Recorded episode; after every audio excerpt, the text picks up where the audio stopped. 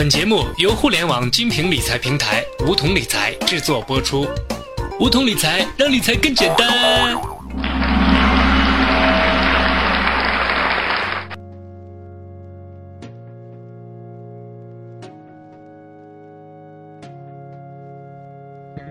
收听梧桐电台，掌握理财要领。听众朋友，大家好，我是梧桐小学弟。不少朋友经常给我私信问小学弟，梧桐理财的产品在哪里可以买到？梧桐理财的网址是什么？关于这些问题，小学弟希望大家能够关注梧桐理财的官方微信号，在微信中搜索公众号“梧桐资讯中心”，关注一下，你就能一手掌握梧桐理财的最新活动和产品信息。好了，我们开始今天的节目。最近啊，大家的微信、微博都被同一个人刷屏，号称中国私募一哥。金融行业的神话人物徐翔，因为涉嫌内幕交易罪、操纵市场罪被公安部逮捕。被抓第二天，相关股票大跌，波及整个 A 股市场。我们普通老百姓就纳闷了：这个徐翔究竟是何方神圣，影响会这么大？现在铺天盖地都是他的消息。小学弟在这里就简单介绍两句：徐翔这个人，十七岁开始炒股，纵横股市二十年，擅长一字断魂刀，快入快出，是顶级的投资高手。他管理的私募产品五年间翻了三十六倍，这意味着你当初投资一百万，五年后就变成了三千六百万。在神一般的业绩背后，如果没有暗藏天机，恐怕也很难让人相信。所以这几年每次市场大涨或者大跌的时候，私募一哥徐翔和公募一哥王亚伟都要被抓好几回，各种假消息满天飞，听得小学弟都要麻木了。没想到这回竟然成了真的。市场上的腥风血雨传到我们老百姓的耳朵中，就变成了八卦。但是今天的节目，我们想严肃地讨论一下这件事情的影响。业内专业人士就评论说，徐翔被抓意味着中国金融市场将掀起一轮反腐风暴。我们先要捋一捋私募一哥徐翔，这个所谓的私募是什么意思呢？小学弟借机给大家科普一下，什么是私募基金？我们平时花几百几千元就能买到的基金，都是公募基金。公募基金的门槛低，规模大，能投资什么，不能投资什么，投资的比例是多少，都有严格的限制。基金经理受到很多束缚，而私募基金只面向少数有钱人，也就是高净值人群发行，门槛很高，至少一百万起投，有的起点甚至高达五百万、一千万。一只产品可能只有几十个投资人，因为人少钱多，基金规模也比较小，百分之九十九都在二十亿元以下。私募的特点就是传销好挑头，非常的灵活，不管什么，只要私募基金管理人认为能赚钱，就可以去投资，不像公募基金有那么多的限制。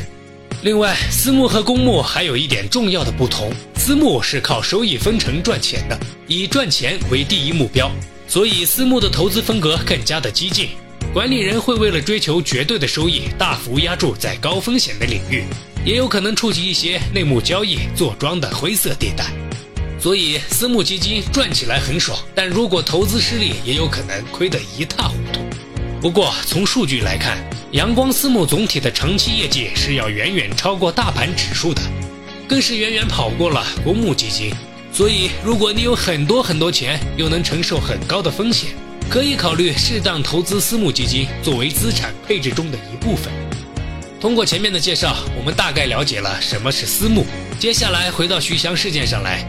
徐翔涉嫌内幕交易和股市操纵罪，那么在中国金融市场会通过什么方式来操纵股市呢？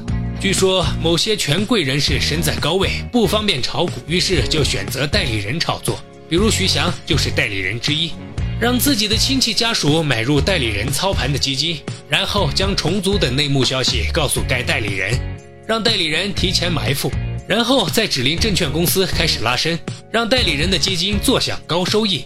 代理人的基金在高位抛售，指令的证券公司高位接盘，这是最恶劣的手法。不但套牢了大量的散户，同时让国有基金、券商等为其接盘，损害了大量投资者的利益。这种手法通过培养明星基金，以权谋私，进行内幕交易，操纵市场。据行业分析说，现在是中央巡视组进驻，然后公安部出动，才把这个案子给办了。可见由中央出手是多么的不寻常。按照这种高规格反腐的风格，目标肯定不仅仅在于徐翔，而在于真正整顿证券市场。如果不是这些人胆大妄为，还想通过国家救市牟利，想着打劫国家队的救市资金，这些金融市场的反腐不会这么快到来。据媒体报道，今年下半年的股灾，国家队出动了一点二万亿救市资金，最后亏损了两千一百亿元。我们来看看专家的分析：公安部定性徐翔涉嫌内幕交易、操纵股市，那么接下来就一定会有更大的风暴。第一，内幕交易是谁提供了内幕消息给徐翔？这些提供内幕消息的人一旦查出，又是一场大风暴。第二，是谁买了徐翔的基金？因为徐翔的基金不对外开放。那么只有少数特权阶级才能买到。这些持有徐翔基金的人到底是谁？他们和提供内幕消息给徐翔的人有没有关联？第三，哪个基金公司或者证券公司在高位给徐翔的基金出货接盘？一旦查下去，这些基金公司和券商也将掀起大风暴。这里面都有哪些人呢？只要查清了以上三个问题，都将会掀起一场腥风血雨，中国股市也将获得真正的重生。当然，今天节目的观点都是小学弟引用业内人士的专业看法，并不代表小学弟的个人立场。小学弟只是把别人的看法表述了一下，千万不要查我水表哦。本期的节目就到这里，我们下期节目再见。